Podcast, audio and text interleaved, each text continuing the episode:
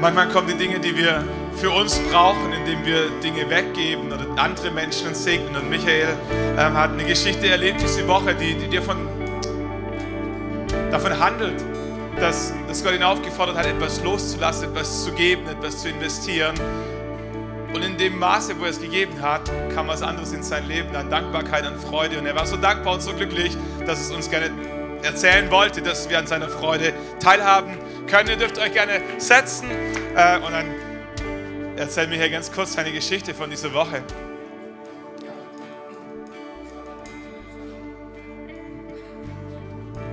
Ja, guten Morgen erstmal. Ich wollte euch ein Zeugnis weitergeben. Ähm, es soll Ermutigung sein.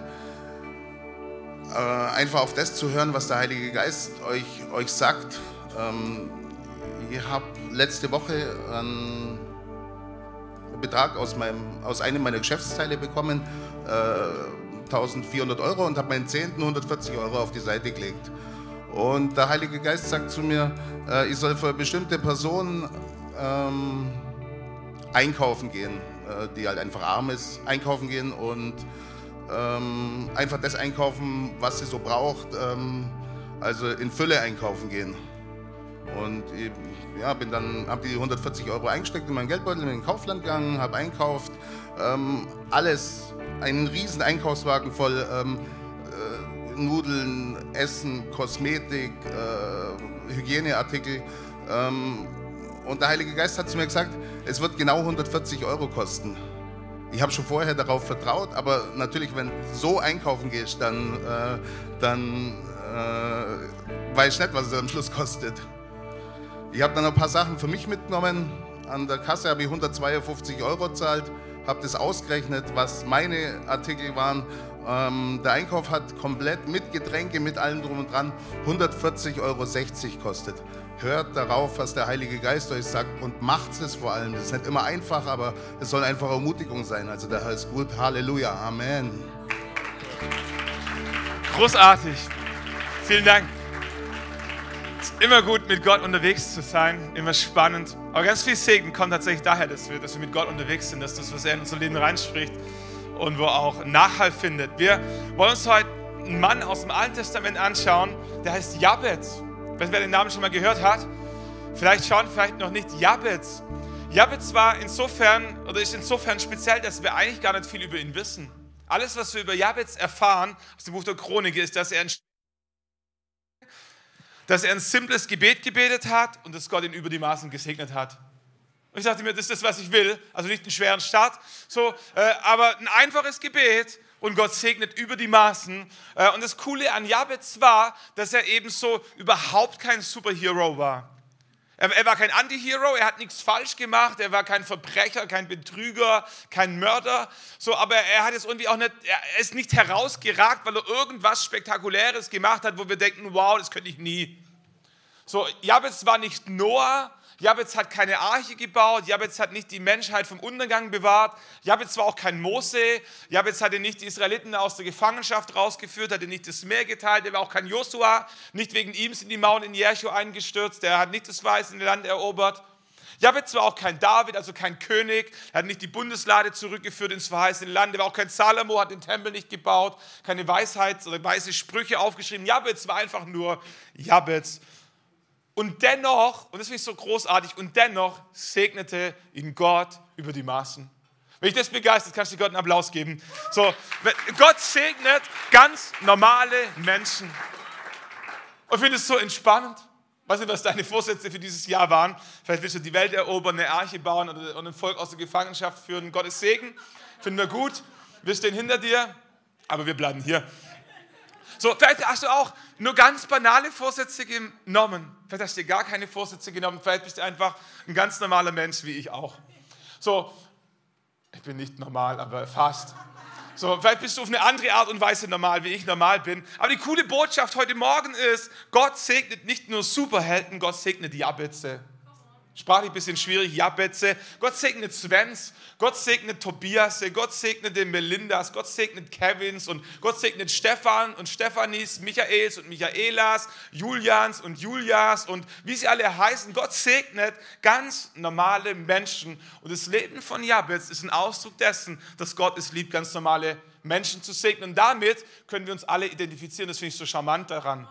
Gott, also die Bibel erzählt nicht nur von Superhelden, sondern auch von ganz normalen Menschen. Und das Buch Chronik ist insofern speziell, dass es eigentlich, wie das Buch, der Name schon sagt, Chronik, ist eine Chronik, ist ein Stammbaum. Das Buch Chronik zeichnet auf, wer wann wen gezeugt hat.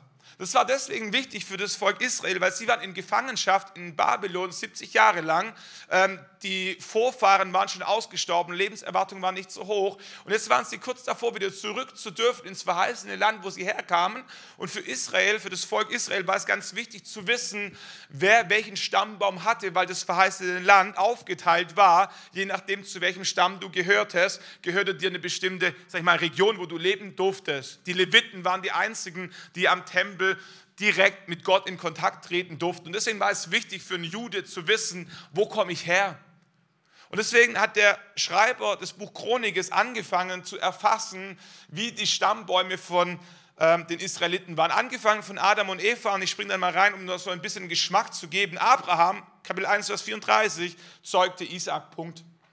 Ist nicht spannend, ist nicht erhellend, ist einfach nur sachlich, faktisch, faktisch klar, kurz, prägnant. Abraham zeugte Isaak. Die Is Söhne Isaaks waren Esau und Israel.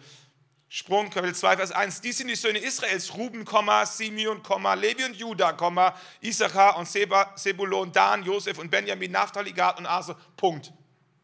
Kapitel 3, Vers 1. Und dies waren die Söhne Davids, die ihm in Chevron geboren wurden. Der erstgeborene Amnon von Achinoam, der Israelitin. Ein zweiter Daniel von Abigail, der Karmelitin. Und so geht das ganze Buch von Anfang bis Ende den einzigen Bruch, also nicht den einzigen, da kommt auf einmal ein Bruch, Kapitel 4, Vers 9.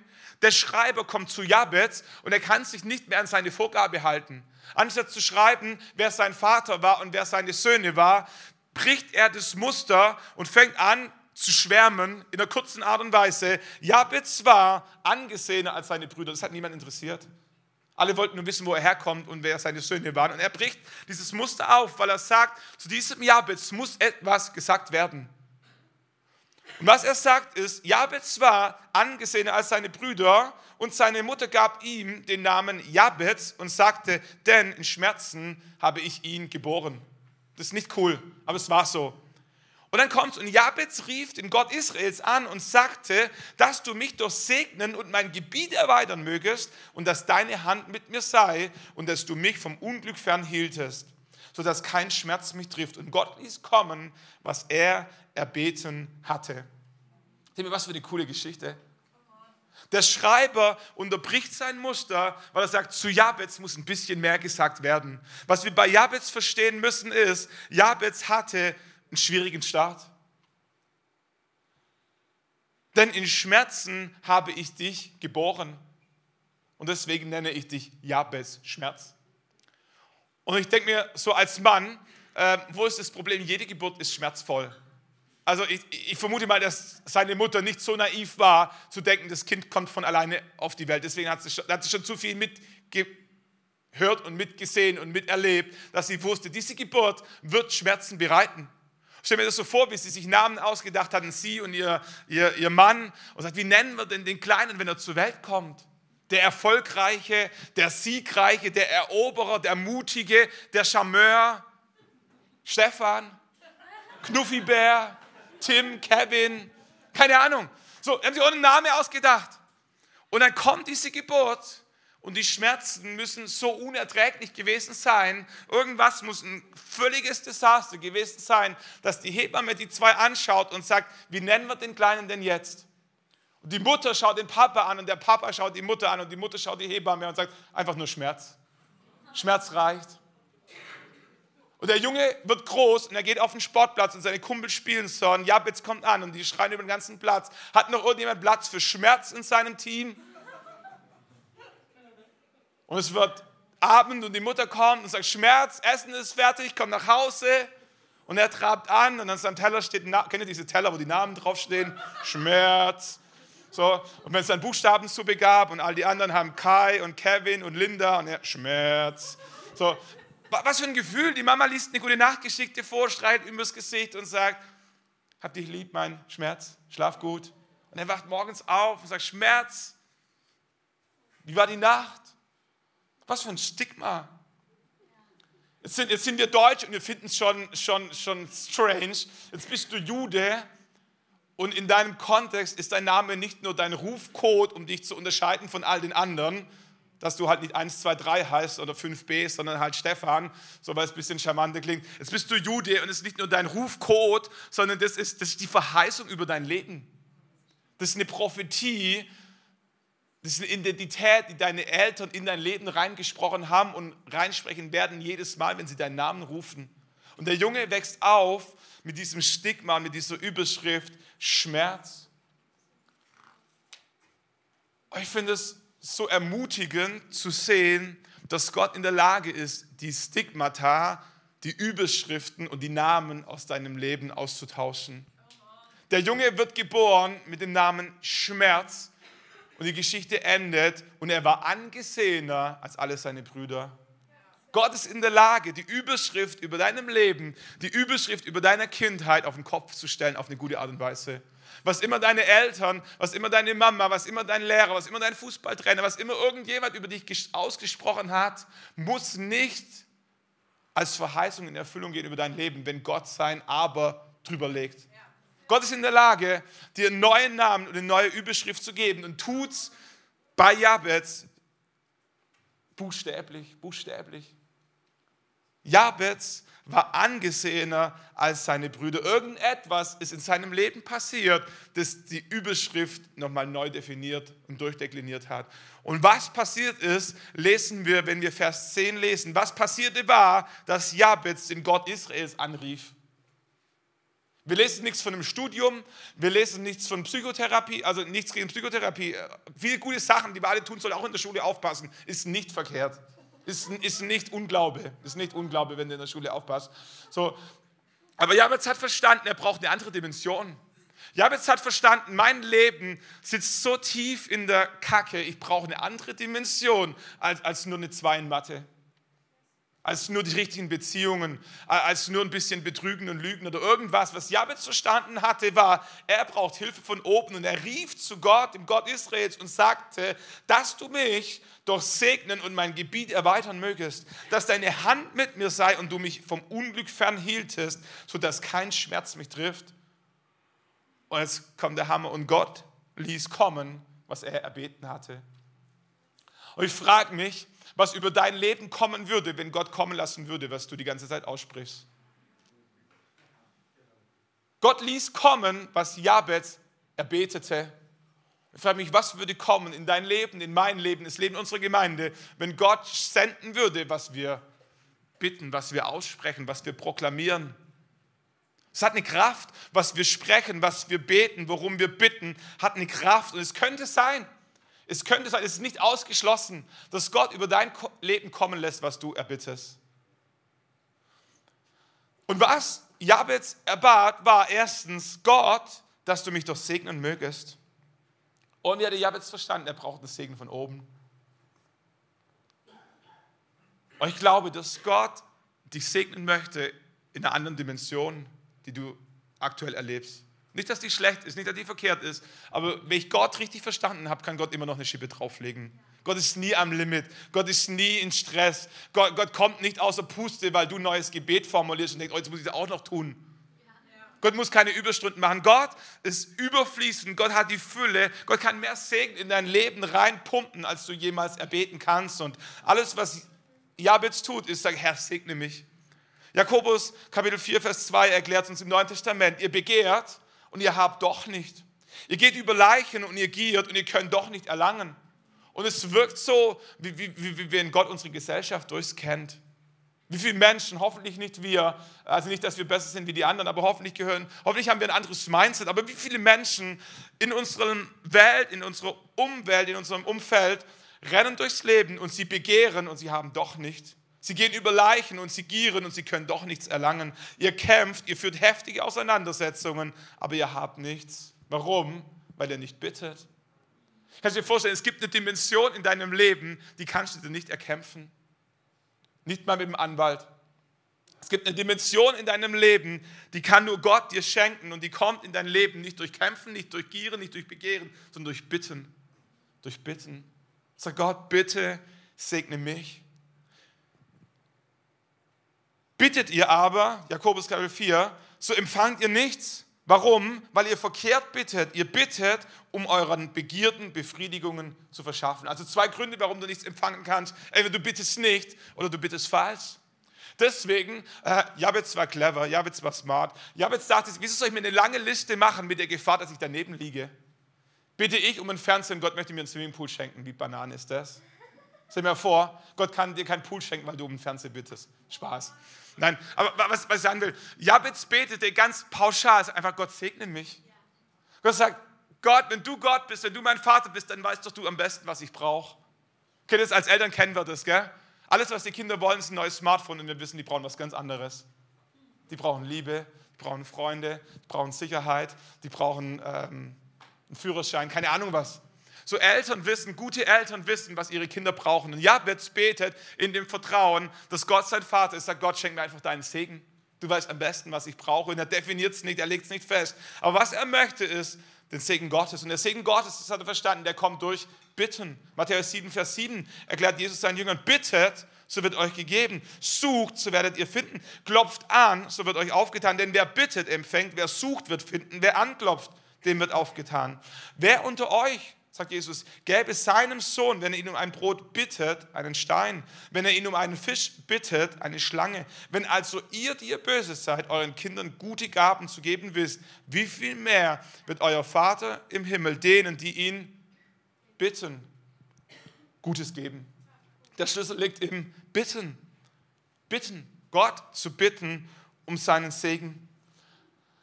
Vielleicht kennt ihr die Geschichte von, von Jakob und Esau, die sich um das Erbe beziehungsweise um den Segen des Vaters gestritten haben. Das ist die Story mit der Linsensuppe. Jakob weiß, sein Bruder ist hungrig, kam von der Jagd, hatte nichts zu essen und so. Hatte zwar ein Reh, aber er wollte jetzt was essen, Fast Food. Und er hat eine Linsensuppe vorbereitet und er betrügt oder er, er manipuliert seinen Bruder. Warum? Weil er den Segen des Vaters möchte.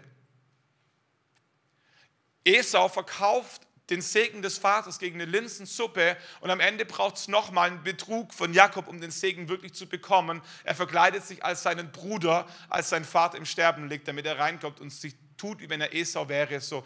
Was ich sagen will ist, Jakob musste den Segen seines Vaters erkämpfen, manipulieren. Warum? Weil der Vater nur einen Segen hatte. Der Vater hatte nur einen Segen. Gott sei Dank haben sich die Zeiten geändert und Gott hat mehr als einen Segen. Kannst du das vorstellen? Gott hat einen Segen für dich.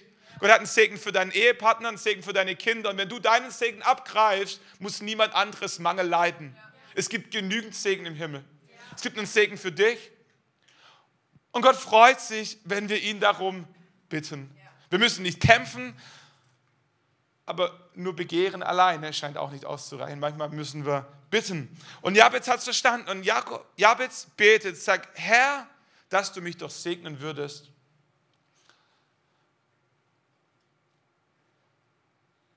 Wenn ich so in mein Leben reinschaue, da gibt es so vieles, wo ich feststelle, das hat, das hat Gott einfach in mein Leben reingeschwemmt. Da habe ich nie konkret darum gebeten. Vielleicht habe ich mal um ein Haus gebetet, vielleicht habe ich mal um eine Frau gebeten, vielleicht habe ich, sicherlich habe ich für Sachen gebetet, aber es gibt so viele Dinge, die Gott in mein Leben reingespült hat, einfach als Paket, als All-Inclusive, was Teil seines Segens war. Freunde, Heimat, Kinder, Familie, Haus, Wurzeln, Bestimmung, Lebenssinn, Lebensfreude, erfüllt sein. Es gibt so viele Dinge, die Gott in Form von Segen in dein Leben reinspült, die, die du nicht erbeten hast.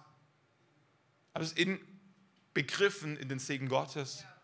Und was wir, was wir tun sollten, neben diesen konkreten Gebetsanliegen, wo sagen, Gott schenkt Heilung, Gott schenkt Freisetzung, schenkt Durchbrüche, schenkt ein neues Auto, hilft mir einen Job zu finden, macht, dass unsere Kinder wieder auf die richtige Spur kommen. Alles großartig, bete das, macht es wirklich. So, aber was du auch tun solltest, ist einfach Gott pauschal zu bitten. Sag, Gott, segne mich, du weißt am besten, was ich brauche. So, wir haben, wir haben eine neue Predigtreihe am Laufen, die heißt Pray First. Ähm, Also die, die Flyer liegen auf euren Stühlen, die sind, die sind hinten ein bisschen dünn ausgefallen, stimmt's? Aber der Grund ist nicht, weil, weil dem Grafiker nichts mehr eingefallen ist. Der Grund ist, dass wir gedacht haben, wie cool wäre das, wenn wir die Rückseite freilassen für dein Gebet. Für dein Gebet. Was, was ist dein Gebet für 2020? Was ist das, was du dir bittest, dass Gott in dein Leben reinbringt? Wenn dir nichts einfällt, schreib einfach drauf, Herr, segne mich. Nicht aus Faulheit, sondern voller Glauben. Voller Glauben sag Gott, segne mich. Musst du nicht machen, aber kannst du, kannst in ein Buch reinlegen als Lesezeichen, kannst du an, an Spiegel pinnen, kannst du an Kühlschrank kleben, kannst du, kannst auch mitten auf Fernseher, es hat äh, so ein Querformat, kann man auch im Fernseher kleben, ähm, oder das, das ZDF-Logo zukleben, egal, lass dir was einfallen, klebst irgendwo hin, wo es dir wieder einfällt und bete, bete konstant. Bete konstant. Manchmal sind wir so Feuerwerksbeter, also ich zumindest so, da poppt hier was auf und da was auf und dort was auf. Aber wenn wir das Leben von Jabez anschauen, dann scheint es eine Kraft zu haben, wenn wir immer wieder in dieselbe Kerbe hauen. Und eine Sache, die er immer wieder erbeten hat, ist einfach schlicht und ergreifend, Herr, segne mich. Und zweites, was er immer wieder gebetet hat, war, Herr, erweitere meine Gebiete. Ein Gebiet ist ein Territorium, ein Gebiet ist eine Fläche, das begrenzt ist. Da gibt es einen Anfang und ein Ende, da gibt es ein Geländer, da gibt es einen, einen, Zaun, einen Abgrund, was immer. Ein Territorium, ein Gebiet ist, ist, ist begrenzt. Und Jabez bittet Gott, die Grenzen weiter zu stecken. Ich glaube, dass Gott es liebt, die Grenzen in deinem Leben weiter zu stecken. Warum? Weil er dein Gebiet erweitern möchte. Vielleicht spielst du ein Instrument und das ist Hammer. Bist du Welten von mir entfernt, bist ein Genie in meinen Augen. Wenn du einen Takt halten kannst, wenn du flöten kannst, wenn du die Triangel richtig klopfst, was immer, was immer du kannst, ist Welten besser wie das, was ich kann. Und, und es ist ein Segen des Herrn und das ist gut und darauf darf sie dankbar sein. Aber was wäre, wenn Gott ein Gebiet erweitern wollte und aus einem Instrument zwei Instrumente macht? Oder aus zwei, drei? Ein Kontrabass, ein Akkordeon, eine Posaune, keine Ahnung. Nee, Gitarre und Bass, also kann ich auch was machen, was wir gebrauchen können. So, ähm, aber was wäre, was wäre, wenn du denkst, das ist mein Gebiet, das ist das, was Gott mir gegeben hat und Gott sagt, da gibt es noch viel mehr. Das ist erst der Anfang gewesen. Du kannst sogar singen. Was wäre, wenn du, wenn du drei Kinder hast und denkst, that's it. Das passt in mein Auto, so viel Kinderzimmer habe ich, die Nudeln passen gerade noch in den Topf rein, das Geschirr in die Spülmaschine. Vier würde alle Grenzen sprengen. Was wäre, wenn Gott Grenzen sprengen möchte? Er will dir keine Angst machen. Aber was wäre? Ohne, ohne Spaß. Kennt ihr diese Familien, die nochmal unerwartet ein Kind bekommen haben und es nie mehr hergeben würden? Und Gott bringt dein ganzes Leben durcheinander und alles, was du dir ausgedacht hast, von heute auf morgen, du bist geschockt, du bist schockiert, du bist am Nervenzusammenbruch. Und fünf Jahre später entdeckst du, dass Gott ein Gebiet erweitert hat. Dass Gott dir was anvertraut hat, was du nie, nie, nie, nie, nie, nie mehr hergeben wolltest. Ich sage nicht, dass ihr alle schwanger werden müsst, aber so. das Kindergottesdienst-Team hat mich gebeten. Nein. Es, es gäbe wieder Platz in der jüngsten Gruppe und. Nein, Spaß.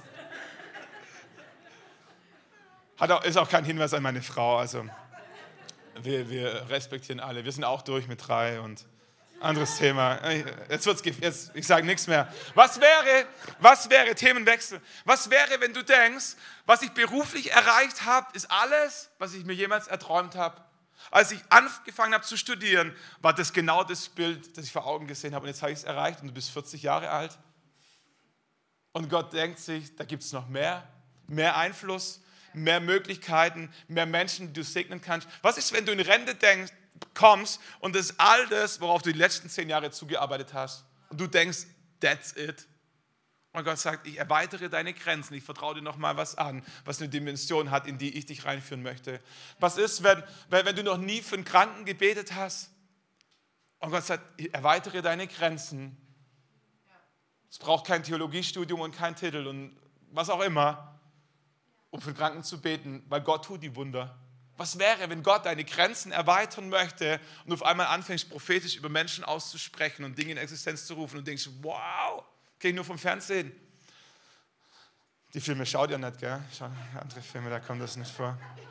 Naja. was Jabez betet ist, Herr, erweitere meine Grenzen. Warum? Weil er verstanden hat, dass Gott ein Gott ist, der es liebt, Grenzen zu erweitern. Gott schuf Adam und Eva und die wurden wo reingepflanzt? Ins Paradies, in den Garten Eden. Und was sagt Gott zu ihnen? Seid brav, haltet euch zurück, verhütet gut, dann werdet ihr nie gestört. Können wir uns jeden Abend unter dem Baum des Lebens treffen, essen wir einen Apfel, haben eine gute Zeit und dann haben wir das für uns. Sagt Gott nicht, was sagt Gott? Liebt euch, vermehrt euch, macht euch die Erde untertan. In anderen Worten, erweitert eure Grenzen. Der Garten Eden ist cool, das ist das Paradies, es wird keinen schöneren Flecken mehr auf dieser Erde geben. Aber es gibt trotzdem mehr, was ich euch geben möchte, was ihr kultivierbar machen könnt. Vermehrt euch, füllt die Erde. Petrus und Andreas, Jesus hat seine Wirkungszeit begonnen. Petrus und Andreas waren was? Fischer. Fischer. Das konnten sie, Fische fangen.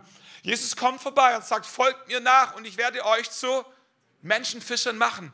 Mit anderen Worten, ich werde eure Grenzen erweitern. Wer mit Gott unterwegs ist, wird permanent Erweiterung seiner Grenzen erleben.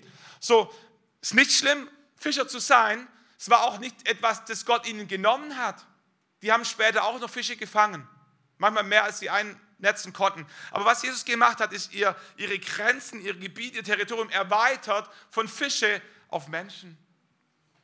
An Himmelfahrt schaut Jesus seine Jünger um sich herum, sagt, geht nach Jerusalem, die Kraft des Herrn wird auf euch kommen und ihr werdet meine Zeugen sein in Nordjerusalem, Südjerusalem, Westjerusalem und Ostjerusalem, dann komme ich wieder. Mehr schafft er eh nicht. Sagt Gott nicht, was Gott sagt, es geht nach Jerusalem, ihr werdet die Kraft aus der Höhe empfangen, ihr werdet meine Zeugen sein in Jerusalem, in Judäa, in Samaria und bis an die Enden der Welt. Die wussten gar nicht, wo die Welt aufhört. Die haben die Dimension dessen, was Gott über ihr Leben verheißen hat, nicht mal ansatzweise verstanden. Und Gott spricht es trotzdem aus, weil Gott ein Gott ist, der es liebt, Grenzen zu erweitern. Vor, vor einigen Jahren lag ich mit meiner Frau im Bett und wir sprachen darüber, sie sprach darüber, sagt Schatz, es gibt zwei Optionen. Entweder wir bekommen noch ein Kind, also nicht jetzt gleich, aber tendenziell. So, ähm, entweder wir bekommen noch ein Kind äh, oder ich würde gerne Pastor werden und, und noch mehr in die Gemeinde rein investieren.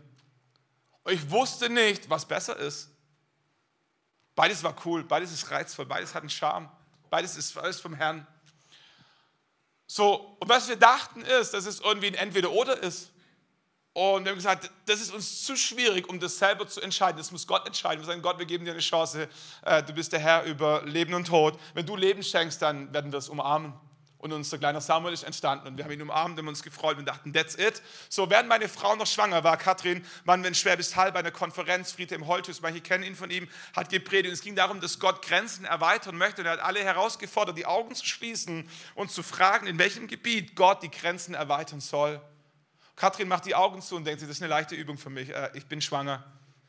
Mein, mein, mein Gebiet ist klar, mein, mein, nächster Step ist klar. Und Gott spricht zu ihr und sagt, ich habe nie gesagt, dass es ein Entweder-Oder ist. Was ist, wenn sowohl als auch?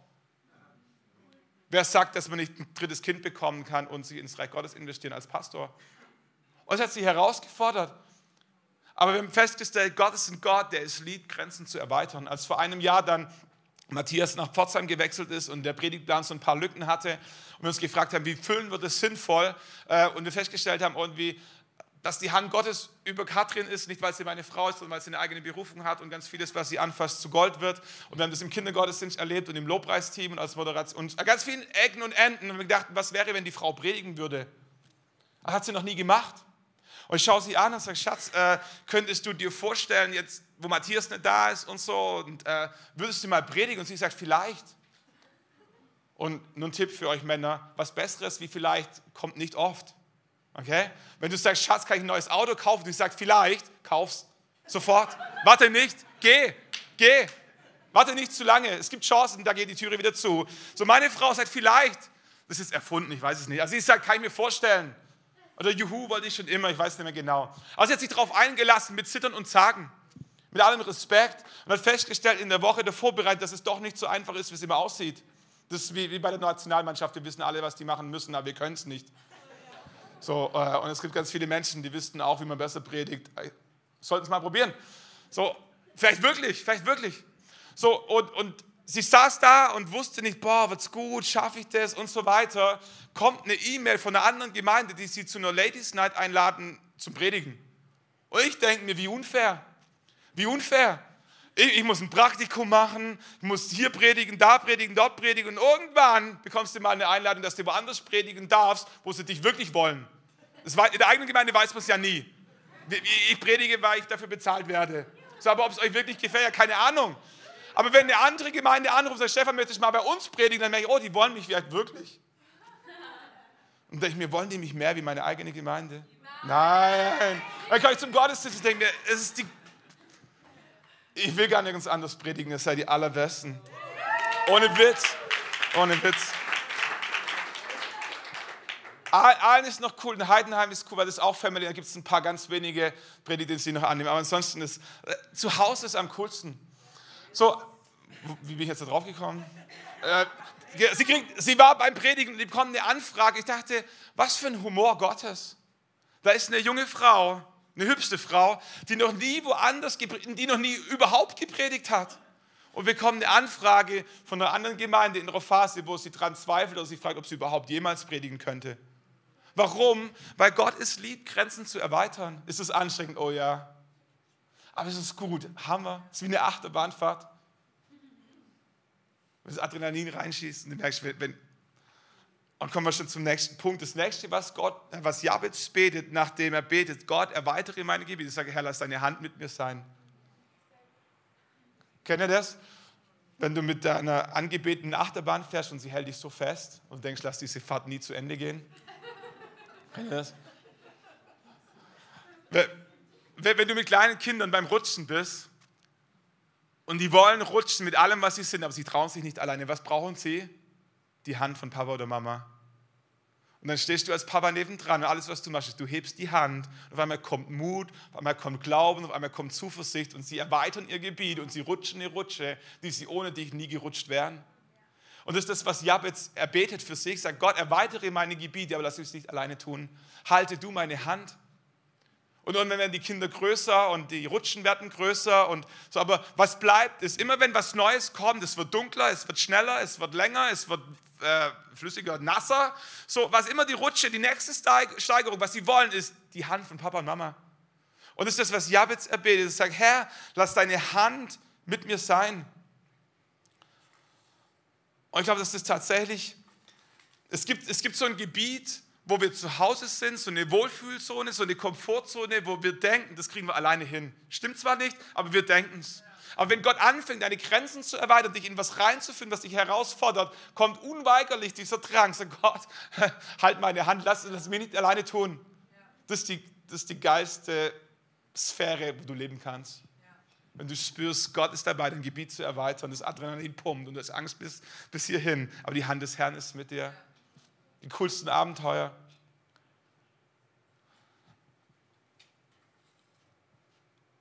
Wenn wir ins Alte Testament reinschauen, lesen wir an ganz verschiedenen Stellen, dass die Hand des Herrn über ihn kam. Die Hand des Herrn war mit ihm. Interessanterweise, wenn ich darüber nachgedacht, lesen wir diesen, diesen Begriff im Neuen Testament eigentlich nie. Ich habe mich gefragt, wie kann das sein, dass im Alten Testament die Hand des Herrn mit ihnen war und auf sie kam und im Neuen Testament irgendwie wie, wie weggeblasen. Was wir im Neuen Testament, das ist mir aufgefallen, aber stattdessen lesen, ist, dass die Kraft des Heiligen Geistes auf sie kam. Ich habe mich gefragt, könnte das vielleicht dasselbe meinen? Ich glaube ja. Ich glaube, das ist ein unterschiedlicher Begriff für dieselbe Bedeutung. Die Kraft Gottes, der Heilige Geist, die Hand des Herrn, was es bedeutet, ist, du bist nicht alleine. Der Geist Gottes, die Kraft Gottes ist mit dir. Und Jabez hat verstanden, wenn Gott anfängt, meine Gebiete zu erweitern, dann geht es nicht aus eigener Kraft als junger Pastor war, kenne das junge Naiv, manche haben dich doch erlebt damals. So, irgendwann denkst du, ich kann, ich ich habe es begriffen. Das scheint so einfach zu sein, bis Gott dich in eine Dimension reinführt, wo du es nicht mehr kannst.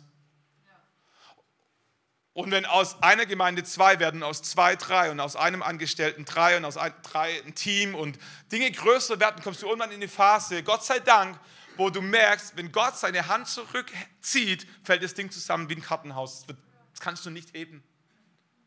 Und es macht Angst und es befreit zugleich, weil du einerseits merkst, ich kann es nicht kontrollieren und auf der anderen Seite merkst, ich muss es auch nicht kontrollieren. Das wünsche ich dir für 2020, dass Gott dich in, in ein Territorium, in ein Gebiet reinführt, wo du merkst, ich kann es nicht kontrollieren. Das ist zu groß. Aber wo Gott dich auch freisetzt und du merkst, ich muss es nicht kontrollieren. Alles, was ich brauche, ist, dass die Hand des Herrn mit mir ist. So, wir kommen auf die Zielgerade. Jabez betet, Herr, segne mich. Herr, erweitere meine Grenzen, lass deine Hand mit mir sein. Das Letzte, was er betet, ist, dass du mich vom Unglück fernhieltest, sodass kein Schmerz mich trifft. Ich denke, was für ein weißes Gebet.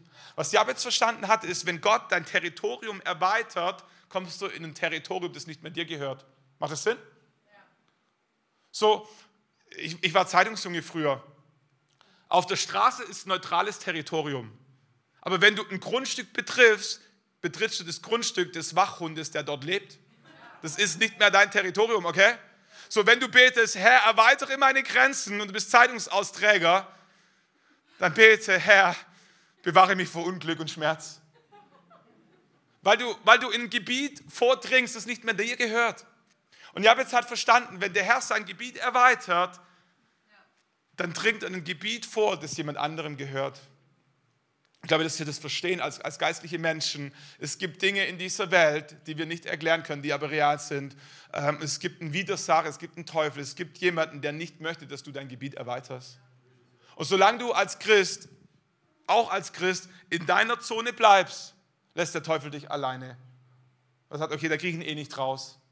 Aber in dem Moment, wo wir anfangen, unser Gebiet zu erweitern, treffen wir auf jemanden, der nicht glücklich ist, sag ich mal so. Und aus diesem Grund, das finde ich so clever, so clever, ist nicht feig, ist einfach nur clever zu beten, sagt Gott, bewahre mich vor Unglück. Ich kenne ich kenn auch Psalm 23 und wenn ich auch wandere durchs Tal der Todesschatten, so fürchte ich kein Unheil, denn du bist bei mir, dein Stecken und dein Stab trösten mich. Aber wisst ihr, was noch besser ist wie der Stecken und Stab im Tal der Todesschatten, wenn du nicht da durch musst? Ja. Also, ist ja kein Wunschkonzert und ich kann es dir nicht erklären, warum manchmal, also, aber, aber ist doch Prophylaxe. Das ganze Gesundheitswesen schwirrt davon, von Prophylaxe. Die Kassen haben verstanden, es ist günstiger, prophylaktisch was für die Gesundheit zu tun, es im Nachhinein zu reparieren. So, wenn wir als Christen genauso denken würden, würden wir anfangen zu beten, sagen, Gott, bewahre mich vor Unheil. Zahnvorsorge, Krebsvorsorge, all diese Geschichten, das Weiße. Und Jabez betet, sagt Gott, wenn du meine Gebiete erweiterst, lass deine Hand mit mir sein. Warum? Dass du mich vom Unglück fernhieltest, sodass kein Schmerz mich trifft. Und dieses Gebet betet Jabez immer und immer und immer wieder. Herr, segne mich. Herr, erweitere mein Gebiet. Herr, lass deine Hand mit mir sein und bewahre mich vor Unglück und vor Schmerz.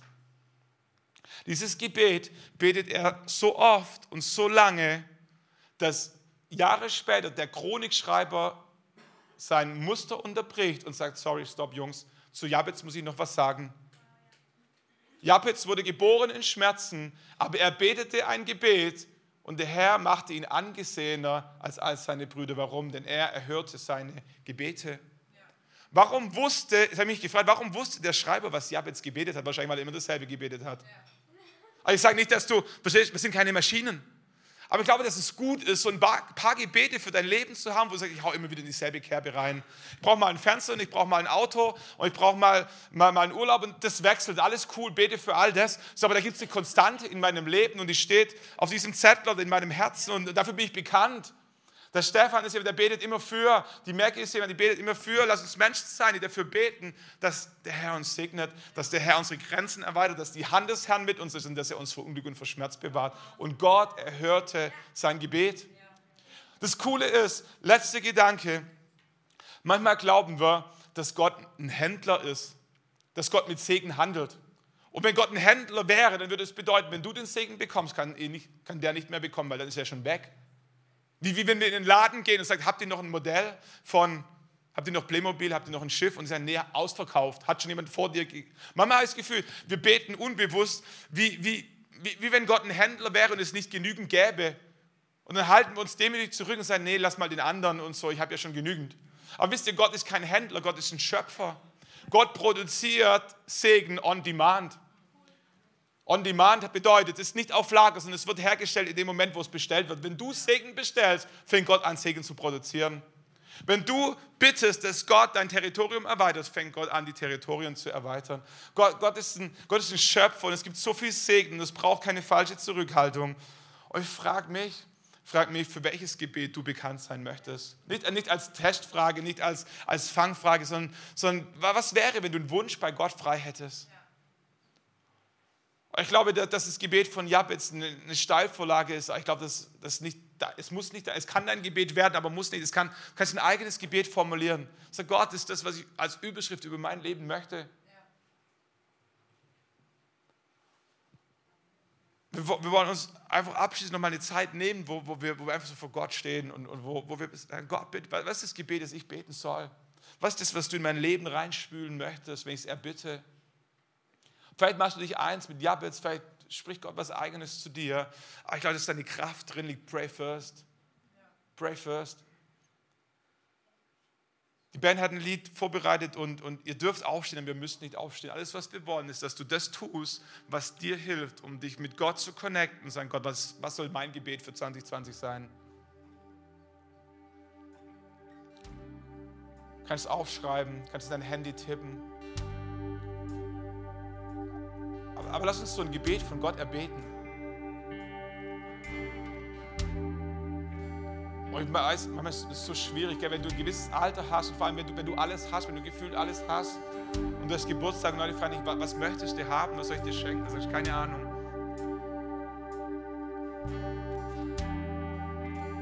Aber Gott steht heute Morgen da und sagt, was möchtest du haben, was soll ich bringen, was ist dein Wunsch? Und manchmal ist es richtig schwierig manchmal ist richtig schwierig, einen Wunsch zu formulieren. Aber es ist so gut. Ich glaube, dass es, dass, es, dass es gut ist, danach zu ringen. Das auszufechten mit Gott. Sag Gott, welchen Wunsch frei haben.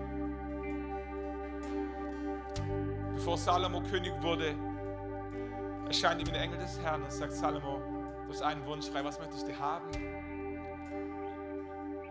Und Salomo sagt: Gott, wenn es nur eine Sache gibt, die ich erbeten darf, dann will ich Weisheit. Als kleiner Junge dachte ich, wie bescheuert Weisheit. Aber Gott hat diesen einen Wunsch erhört, Salomo zum weisesten Mann gemacht und so viel Segen infolgedessen in sein Leben reingebracht. Unglaublich. Warum? Weil er das richtige Gebet gebetet hat. Aber ich wünschte das, dass, dass Gott dir ein Gebet in dein Herz schreibt, das Kraft entfaltet in deinem Leben. Ein Jahre später, wenn du zurückblickst und sagst, Gott ließ es geschehen. Gab ihm, was er erbat. Wer möchte, darf aufstehen, darf sitzen bleiben. Aber lass uns dieses Gebet suchen. Lass uns dieses Gebet formulieren und sprechen. Herr, segne mich, erweitere mein Gebiet.